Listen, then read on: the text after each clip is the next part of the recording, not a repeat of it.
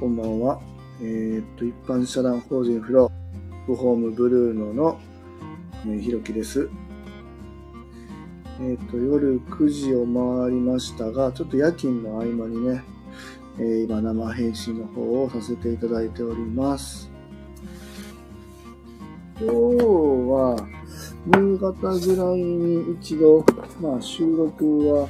撮っていたんですけど、えー、と、あ、ミニ君聞いてくれてんな。もう9時やから、えーラジオ切って、もう寝ようか。なあ、もうそろそろ寝ましょう。はい。うん。そう、今日一旦5時ぐらいに収録はしていたんですけども、まあまあちょっと放送内容含めちょっと考えてみようかなと思って、えー収録した分は一旦やめておいて、えー今生配信という感じでまた撮り直している感じですかね。うん。えーっと、今日は、まあ夜勤だったんですけど、まあ昼間は、えーっと、まあ入院になった方の荷物を運んだり、えーっと、うちのね、グループホームのレクリエーションルームの改修の打ち合わせをしたり、みたいなことが、まあ、あったり、で、えスタッフさんの契約をしたり、みたいなことを今日一日夕方、うん5時、6時ぐらいまでかな、やってましたかね。うんそうですね。まあ、あの、今、レクリエーションルームは助成金も降りて、えっ、と、まあ、割とね、えーたくさん金額出していただきましたので、今入居されている方の、まあ、生活はもっとね、あの、より良いものにしたいなというふうに思って、えーレクリエーション、まあ、フリースペースって呼んでますけど、そこを、まあ、みんながね、こう、利用できる、リビングともう一つなんかこう、みんなが集まれる場所みたいなのを作ろうかなっていうところで、今進めておりまして、まあ、年末ぐらいにそんな話してたんですけど、ちょっとバタバタとしまして、今日また改めてそこら辺の話も詰めて今日しましたね。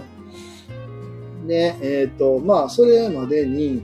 まあ、あの、お風呂、今、2階に今お風呂あるんですけど、1階にも実はずっとね、オープンした時からお風呂あったんですけど、そこがもう熱湯と水を自分でこう緩めて調整するっていうタイプだったんで、やっぱ入居さんによっては、やけどの可能性もあるっていうことでずっと使ってなかったんですけども、まあ、助成金いただいたので、そこで、まあ、給湯器を、まあ、新しいものに今買い替えさせてもらってですね、1階のお風呂も使えるようになったということで、今1階と2階のお住まいになられている方が、そこのお風呂1階と2階使い分けるということで、割とね、お風呂の渋滞も減ったし、まあ1階の人は1階で入れるっていうことですごく、まあ、まあ便利にもなったかなっていうところで、まあまあ少しずつね、まあ手すりつけたり、えー窓に、まあ、あの、安全バーつけたり、いろいろね、ちょっと今後は回収していこうかなっていうところと、まあどれぐらいに工事を終わらそうかなみたいな話も今日しましたね。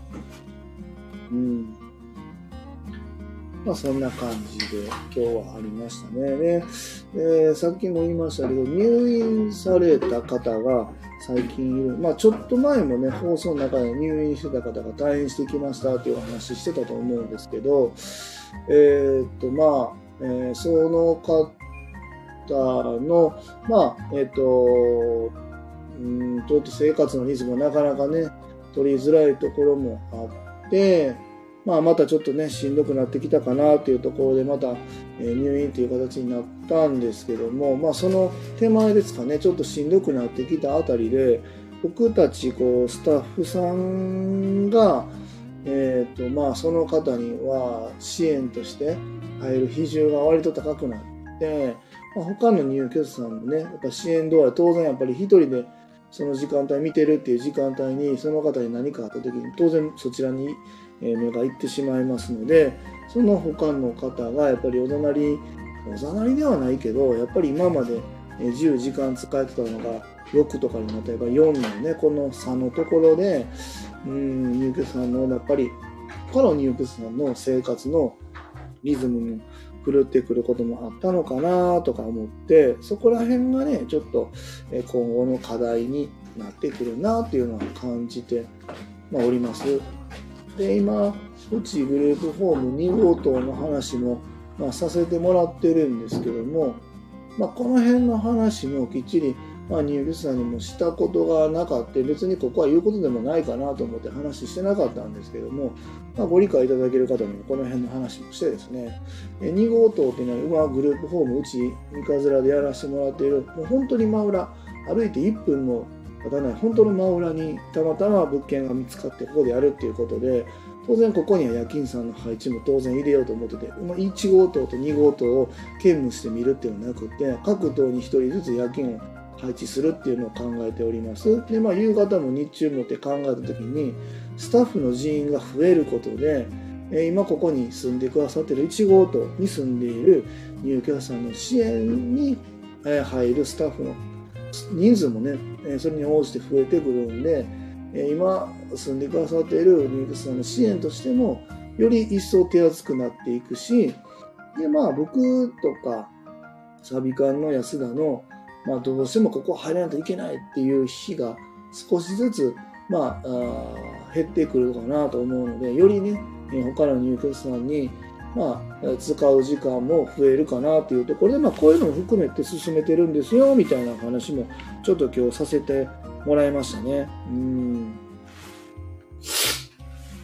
なんかこう、入居者さんによっては、1号棟から2号棟になった時に、僕たちのこう勤務時間がまあ単純に半分になってしまうんじゃないかっていうところで自分たちの支援に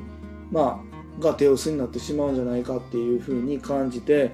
あ嫌だなって感じてる方方も実際はいらっしゃったみたいでそこら辺のケアは確かに僕たちもお話としてはしなかったのでなかなか難しいところかなと思って、まあ、この辺の説明はきちんとさせてもらいましたね。でそうではなくてより時間が取れるように実はなるんですよっていう話もさせてもらって、そこのきちんとした根拠もお話しさせてもらったことで、まあ、理解もしてもらえたかなというふうに思います。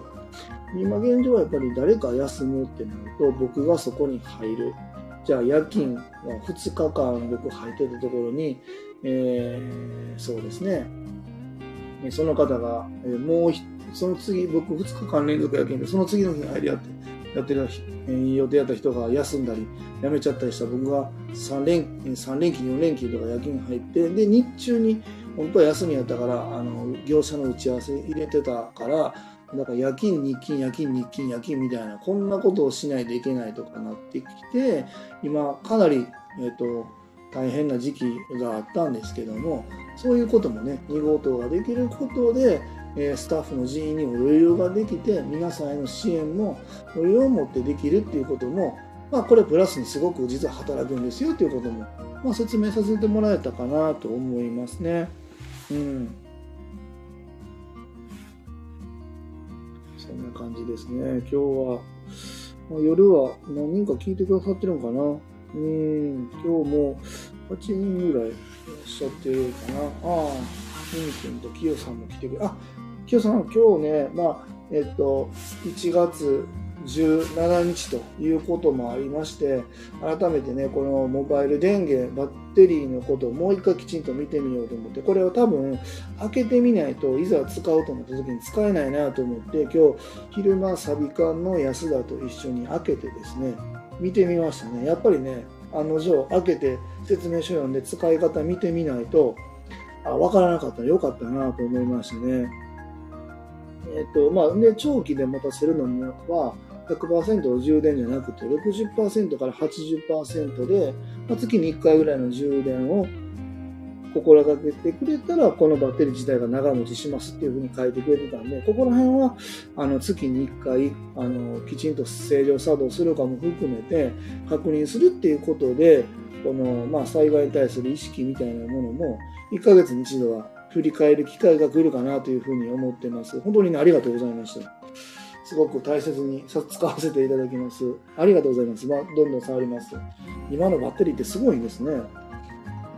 改めて見てみたんですけど、えっと、モバイルバッテリーが、えっとね、スマホでね、えー、フルで満タンが40回分って書いてたんですけど、その横にね、電気毛布10時間って書いてあるんですよ。このバッテリーを100%にしても、えー、電気毛布は10時間しか使えないっていうことにすごく驚きましたね。電気毛布ってのはそれぐらい、えー、電気を使うんだなっていうことを改めて再認識したんで、この、まあ、災害にあった時の暖を取るっていうことに対して、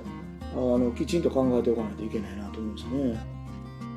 当然電気モバイルバッテリーがあるからって言って、えー、電気毛布を使うと10時間でうちのこのモバイルバッテリーが切れてしまうんだなっていうことが分かりましたのでここは対策としてすごく考えるきっかけになったかなと思います。うん。ユニくんな、その話やって大丈夫なのか？うん。な、その話な、今日ちょっとしたな。ちょっとな、ユニくんな、今日昼間、えっ、ー、と、ね、えっ、ー、と、トラブルがあったね。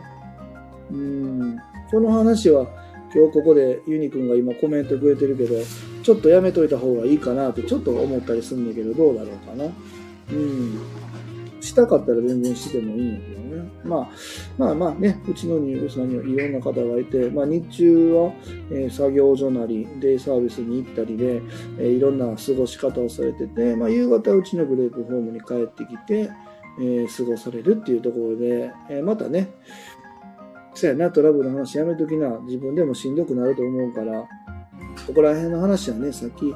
ユニくんとどうだろうな、20分ぐらいお話ししたんかな、どうしてそうなったんかと、次どうやったらそれがあの起こらないようにできるかな、みたいな話を20分ぐらいさせてもらったかな。うん。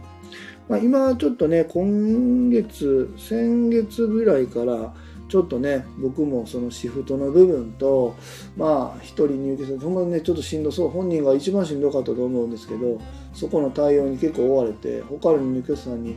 えっ、ー、と、お時間使えるところがあまりね、ほんまなかったので、こういうお話もゆっくりできなかったところももしかしたら、えー、影響してるのかなっていうところも僕も反省点かなと思ってます。まあ、そこら辺も含めてね、2月、3月、で4月の2号棟オープンに向けてはね、きちんとスタッフ揃えて、えー、1号棟の入居者さんが今よりもね、質の高い、えー、生活ができるということを目指してね、グループホームの方としては運営していきたいなとか思ってます。うん。で、まあ、今日思ったのは、やっぱりこの、まあ、僕もそうだし、サビ館の安田もですけど、あの、休みの日に出てきて、えー、支援するっていうことは、ちょっとね、もう本当に、もう前もね、やめようって言ってたんですけど、うーん、やっぱり僕らの距離も近いっていうのもあって、えっ、と、入居者にできるだけね、やっぱり不便な思いはさせたくないし、困りごとがあったら、もう、後日に持ち越さずに、その場ですぐ解決しようと思って、お休みの日でも行ってたりしてたんですけど、これはね、やっぱり当たり前のことではないし、僕たちもそんなにやっぱり休みの日にね、いきなり呼ばれて行くとか、呼ばれてなくても行くっていうこともいっぱいあるけど あの、行くってやっぱり良くないなと思うし、僕も家族がいるんでね、家族の時間を犠牲にして入居者さんのためにと思って行って、で、そのことが当たり前になってしまったら、いない時に不満に感じてしまったり、うーん、そうですね。まあ僕の説明も足らんかったんかなと思うんですけど、えっ、ー、と、うちの入居者さんが、まあ今大変な状況なんでっていうことで行った時は、僕ももう子供たちと一緒にまだベッドの中で寝てる状態だって慌ててもう顔も歯も磨いてない状態で、えっ、と、グループホームの方に来て、まあ落ち着いたんで、ここでじゃあご飯を子供たちにも食べさせて、じゃあ出かけようかなと思った。このご飯は、えっ、ー、と、入居者さんが出している食材費の中から出てるんじゃないのかっていうふうに言われて、うーん、辛いと思って、休みの日に出てきて、えー、なんとか自分なりにも早く退をして解決しようと思ったことが、そういう、まあ、説明不足と言われてしまえば、それまでなんですけども、そこら辺でもきちんと、まあ、ご説明できてなくて不満に感じる人もいるんだなって考えた時に、まあもうそもそも来ないでおこうということは、とにかく気をつけないと、うーん、僕もしんどいなと思いましたね。わざわざ来て、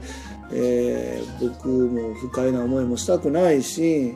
えー、もちろんそう思ってる人も入居さんも不快に思うことがあったのかもわからないって考えた時にお互いにとっていいことがないんだったらも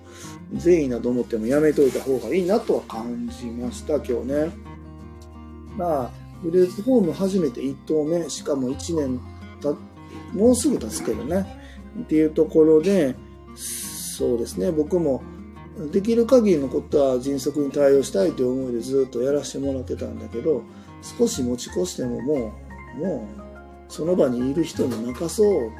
まあ、それでダメだったらもうしょうがないっていうふうに思わないとこれは僕もちょっと厳しいかなと思いましたね。僕が子供たち連れて旅行に行って県外に出てるのにもう僕が帰ってこないとどうにもならないって言って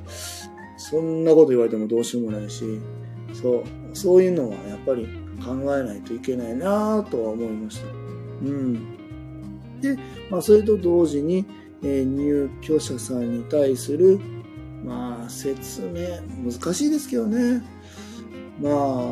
やっぱり運営のところ1から10まで説明するのはやっぱり絶対できないと思うしうちの子供の食材費は皆さんから頂いている食材費とは実は別なんですよって言っても意味が多分わからないと思って僕たちはあの日用品費食材費あと家賃食、うん、そこでだけで僕たち事業してるわけではなくて支援した分に対する報酬として国から支払われてそこでなんとかやっとみんなの給料払えて運営できてるっていうところがあるんですけどそこら辺の理解をねやっぱりしてもらうっていうのは難しいし理解してよって言うつもりもまあ実際はないしね、うん、そこって別にえっと裏側の部分まで説明しないでもええしもうそれが理解できないと住めませんっていう人は多分あのなかなか生活していくのは難しいかなと思うのでここは僕はずっとラジオとかの中でもお話しさせてもらっていて僕の人間性だったりし考え方みたいなところは日々毎日配信することで共有させてもらっていると思うんですけどここがもう理解できないっていう人はうちに住んでもらわなくてもいいかなと思うそれはもう今住んでる人に出ていけっていう意味じゃなくてここを理解した上でここに共感してくれてる人だけで住むことでここは、えー、安全安心快適な空間が保てるかなと思うんですよね。いろんな意見があっていいと思うんですけども、えーと、いろんな意見がもう方々で自分の思いを発してしまうとどちらかって生活自体が成り立たないと思うんで基本的な方向性としては同じところを向いているよねっていう人がスタッフにしても入居者さんにしても関わる事業所にしてもまあそれは当然同じなのかなと思ってて僕はこう思います私はこう思いますみたいなもう全然バラバラな方向を向いている事業者さんだったり入居者さんだったりスタッフさんが集まるとどえらいことになると思いますんで僕はこの考え方でやってますっていうことをラジオで一本軸を通してここでお話しさせてもらうことでそこに沿った人が集まってくるっていうふうに僕は信じているのでここでこういう思いをね発信させてもらってます。まあ今日も、えっと、他の事業所から毎日こうラジオ配信してることを入居者さんが聞いてなんか変に思ってる人がいますみたいなことも言われたんですけど、まあそれはそれでいいんじゃないですかっていう方は僕はもう言いましたし、そこを否定されると僕たちがやっている社会意義がなくなってしまうんですよね。グループホームっていうのはこういう場所で、えー、こういう考え方でやっているっていうことをオープンにすることで、グループホームというブラックボックスを僕は開示したい。つまびらかにして、えー、安心して、今、次の世代の方はね、グループホームに進む判断材料にしてもらえたらいいなというふうに思って、大きな意味で、社会意義の意味で、この発信をしているので、これをやめるという選択肢は本当になくって、これで不快に思う、嫌に思う、これで住めない、働けないで思う、関われないという人が、僕の元にいてもらわなくてもいいかなと思うので、これはもうしっかり発信していきたいなと思うし、今住んでくれてる方、働いてくれてる方、関わっている事業所の方は、ここに共感してくださっている方だけだと信じていますので、だからもう今うちに住んでくれてる方は、えっと、そういう僕と同じ方向性で、えー、進んでくださっている方だなと信じて、えー、僕たちも支援させてもらっている、関わっているっていうところかなというふうに思っております。はい。結構ね、20分ぐらいもう喋ってますけど、そうだな。今日は、だからさっきな、ユニくんと20分ぐらい話しして、まさちゃん、すみくん、ユニくんの部屋と近くに住んでる1階のね、方とも1時間ぐらい喋って、すごく僕はいい話できたかなと思ってます。それこそさっき今言ったみたいに、同じ方向を向いて、えー、進んでくださっている入居者の一人だなっていうのを、この1時間お話ししたことですごく感じたんで、またより良い関係性が築けていけるなっていうふうに僕は感じましたね。うんうんうんで、まあ、ちょっとね、この12月、1月ぐらいは、そういうお時間が取れないことで、入居者さんのとの僕らとの間に、また少し距離感ができてしまったのかなっていうのは、本当に反省だなというふうに思ってるんで、ちょっとこれが今、入院になってよかった。なんとか楽になってよかったよじゃなくって次またこういうことが他の方で起こっても大丈夫な体制を作るっていう意味でもスタッフをもっと増やしていくで、スタッフを増やそうと思ったら、やっぱり会社の規模を大きくしていかないといけないっていうことも含めて、えっと、アレクサからトイレとお風呂の掃除頼まれてますね。後で行こう。そう、そういう意味では事業の方を大きくして、うん、なんか今の入居さんの支援が手薄になってしまうっていうんじゃなくて、逆にね、手厚くできるような会社の母体をもうしっかりしたものにしていきたいなっていうそういう思いでね、やってますみたいなことも、さっきの1時間ぐらいでお話しさせてもらえたかなと思います。うん。え、っと、まあ、来月、再来月ぐらいにまたスタッフの募集含めて、また、ね、今に、あの、働いてくださっている方からも一人紹介してもらえるということで、今月中にまたお一人、まあ、面接というか、一度、あの、顔合わせさせていただいて、えー、次に進めていきたいなというふうに思いますし、そうですね、まあ、こういう、まあ、今、えー、僕たちもできるだけ手を分けようと思って、社会福祉士さんとか事務員さんとかね、えっ、ー、と、12月ぐらいから入っていただいて進めていってるんですけども、まあ、それと同じぐらい、まあ、僕たちもね、時間を空けて、えっ、ー、と、入居者にね、関われるようにしていきたいなとか思ってますね。ユニくん、またね、そのユニくんが今ずっと書いてくれてることはね、下に行って聞くから、まあ、こう、自分の個人情報をここに書いちゃって大丈夫かな？ちょっと、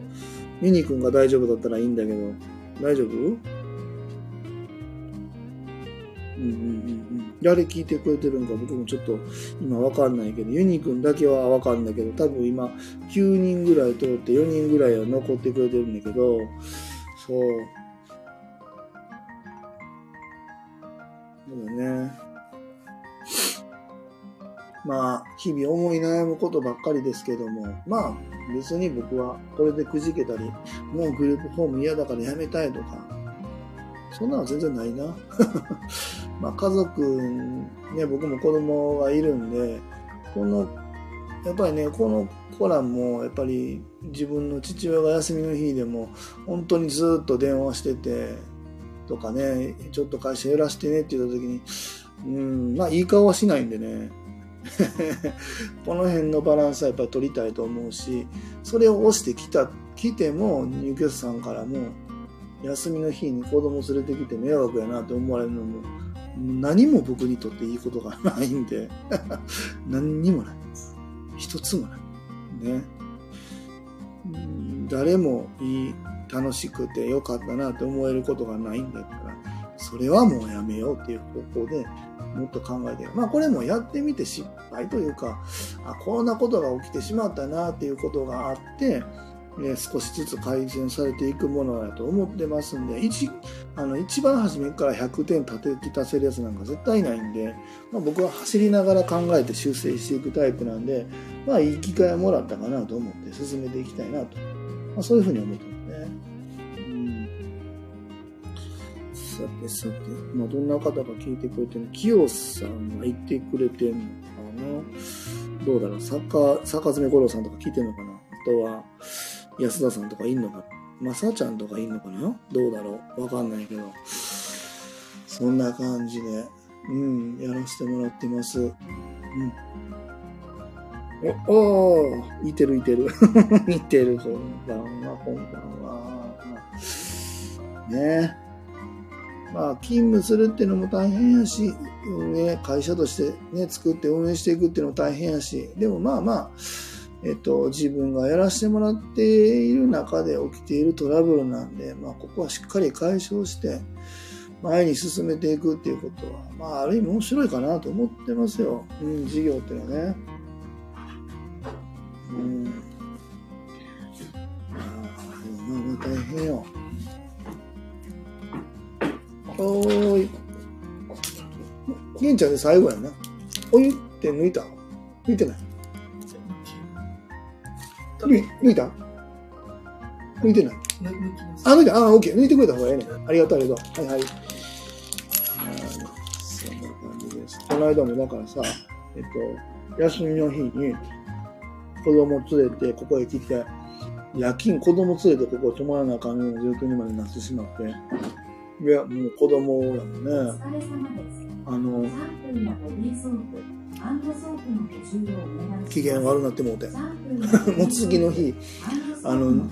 しんどい体に鞭打って朝から起きて電車で大阪まで行って梅田で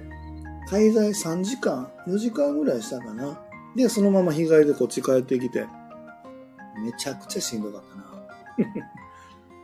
まあでもこうやって子供たちの機嫌も取りながらねそれで、なあ、そんなこともしながらやってますわ。あさってライブしますって何の話やろ？わからんけど。うん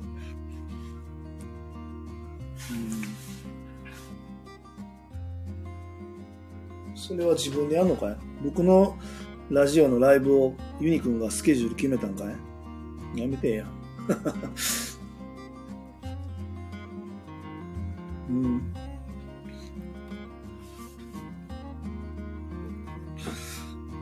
まあ、そうですね。まあ、日々住んでいる方の状況は変わっていくんで、それに合わせて、まあね、各事業所と連携取っていくっていうことはすごく大事だなと思いますし、うん、逆に言ったら僕、ね、他のグループホームとかでも連携あんまり取ってなさそうなところも実は知ってるんですけど、そこに住んでる人はどうやって暮らしていくんだろうっていう、ある意味不安みたいなのすごく感じますね。相談支援さんしかり、移動支援、通院会場行ってくれてる事業者さんしかり、えー、訪問、看護や、ほんまね、日中作業所、まあ、いろんなところ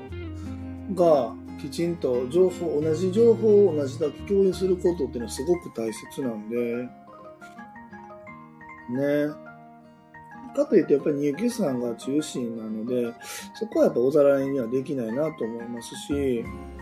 ただでもね、僕もさっきちょっと、えっ、ー、と、入居さんとお話ししてたんですけど、僕はその、まあなんか電気、水道みたいなところに無駄なく使っ、無駄をなくしてくださいということすごく僕言うんです。でその方から、えっと、水道代自分はあまり使ってないから少なくしてたくさん使ってる人からたくさん取るっていう方法はできないかっていうご相談を受けたんだけど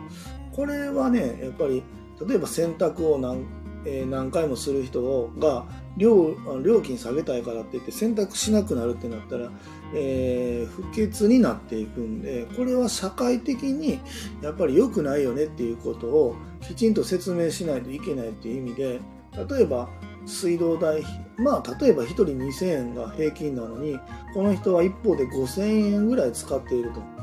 でそうなった時にこの人5000円取ったら話は終わるかもわからんけどこの人は5000円払うことで水道異常に使うことを許されたということになってしまうので、これは社会的には良くないことだよっていうことを僕たちが伝えて、まあ、修正というか、まあ、基準値に近づけていくっていうことがグループホームの支援として含まれていると僕は信じているので、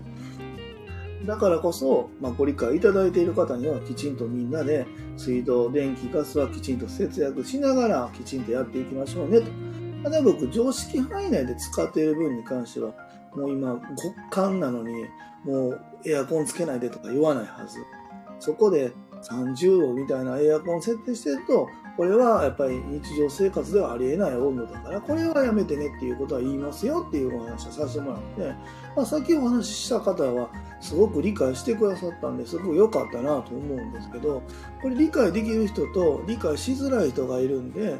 やっぱり理解できる人が、やっぱりできない人に対してやっぱり不満に感じたり、理解しづらいとかあると思うんやけど、やっぱりグループホームという特性上そういう方が来ることもあるんで、みんなでここ本当にね、声かけながら、常識の範囲内っていうところってやっぱ目に見えないんですけど、まあなんとなくここは OK だよねっていうところは緩くやっぱり見えない線みたいなのがあると思うんですけど、ここにいかに近づけていくかっていうことをきちんと僕らが伝えていくのが、僕らの仕事かなっていうふうに思うんで、電気代がかかってない、水道代がかかってない人から少なくて、多い人にたくさん取るってやってしまうと、それはただただ使用料を払うっていうことで、日常生活とそぐわないことしてでも OK にしますよっていうのと、一方では変わらないことだと思っているんで、これはうちのグループホームでやりたくないよねっていうことは、あの思っているので、まあ、あの言ったらね、ご理解していただけたんで、みんなにもこの辺の説明はね、していけたらいいかなというふうに思っております。はい、ああ、ユニコ寝るのね、おやすみなさい。はいはい。まあまあ、そんな感じで僕らももう30分やりました。9時35分というところで、僕も夜勤の休憩ももうすぐ一旦終わってね、えっ、ー、と、次の巡視に向けてまた回っていこうかなと思います。はい。今日はまあ1月17日ということで、阪神淡路大震災からっていうこのね、節目のところでね、まあ、バッテリーも届きて、えー、また改めてその辺を考えたんですけど、まあ、次、事務員さんが、えー、今来てくれて、え、ー、と、まあ、えー、レシートだったり、領収書の整理みたいなところもやってもらいながら、ま勤務の内容の幅増やしていきたいよねっていうところで、防災のね、そういうマニュアルみたいなところも含めて、きちんと作っていきたいよっていうところもお話ししてますんで、まあ、この17日を機にね、こういう話をここでさせてもらったというところも、まあ、一つ何か一個の縁なのかなと思ってます。まあ、うちの会社もこの BCP 作らないといけないから作ったっていうこともあるんですけど、まあ、BCP はあっても使わないと意味がないと思うんで、しっかり意識を持ってね、まあ、前に理事の清本さんから言っていただきましたけど、夜の暗い時間帯に、えー、防災のその避難経路を歩いてみて、ここはあの足を踏み外して溝に落ちてしまうかもわからんから気をつけないといけないよねとか、えー、それこそ今日安田とお話ししてたんだけど、このモバイルバッテリーって持ったら、安田が、あ、そんなに重くないよねって言ったんですけど、これをじゃあ20分、30分一人で持てるって言ったら持てないかもと。入居者さんには持ってもらえないかもねとか言うんやけど、いや、持ってもらうよって。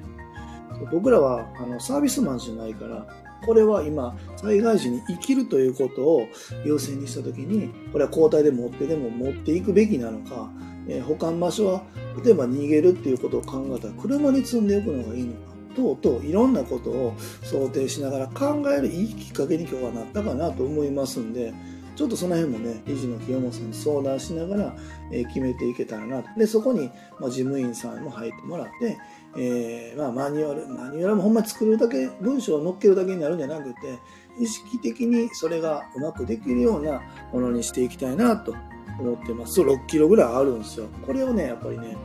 1時間とか1人で持って、僕管理者で男やから僕1時間持ってますからも絶対無理なんで、それやったらもう捨てていくと思うんですよ。それを5分10分ずつ交代で持つっていうのか、まあ、例えば、えー、なんやろ、カート2台みたいなの持ってガラガラって押していくのがいいのか、えー、リュックに入れて走った方がいいのか、まあ、そもそも車に積んでダーッと走れるような状況だったらモバイルバッテリー持っていけるねってするのかみたいなのも言い割りも含めてきっちり考えないといけないなと思うんですよね。うん。いや、いいっす、いいっす。これ本当にありがたい。えっ、ー、と、充電のバッテリーでコンセント2個、で、USB2 個、今時ですね、タイプ C のコンセント、あの、差し口も1個ついてる。面白いなぁと思って。で、インプットから車の車載用のあのシガーソケットみたいなとこさせたやつあるんですけど、え、これどういうことと思って、車に充電することってあんのと思って、あ、逆か。車からバッテリーに充電流すのかとかね、いろいろね、この一つ箱を開けただけでも発見とか考えることってたくさんあったんで、すごいいいことだなと思いましたね。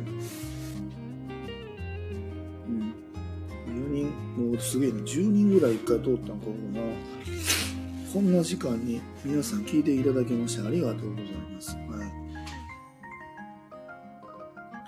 まあまあそんな感じで僕たちもとにかく、まあ、えー、2号棟に向けて浮か行くのは浮かれてこう儲かったぜイエーイじゃなくて、まあ、まあ本当に今のとにかく今いる入居者さんがあ安定した生活を送れるということに本当に重きを置いてやっているということも、まあ、しっかり自分たちの再認識しながら、まあ、これは本当に間違ってないと思うんで今ねうちの長男が特別支援学校に行ってますけども、まあ、そのうちの子供がねグループホームを今後選んでいくってなった時に、うちのグループホームが本当に一つの基準になるような、こういうグループホームだったらいいよねっていうところに入居してもらいたいし、うちに入居するかもわかんないし、そうそう、そうなった時に、まあ、他の方も、あ、うちでよかったなって選んでいただけるようなグループホームにしていきたいなというふうに思ってますんで、えー、そうつかずごまかさず隠さずまあ、こういうきちんとしたグループホームで運営していきたいなという思いでやっていきたいなというふうに思っております。はい。というところでもう36分喋りましたんで、今日はこの辺で終わろうかなと思います。はい。最後までお聴きくださりありがとうございます。次回の放送もよろしくお願いいたします。明日の放送もよろしくお願いいたします。それでは、アビアント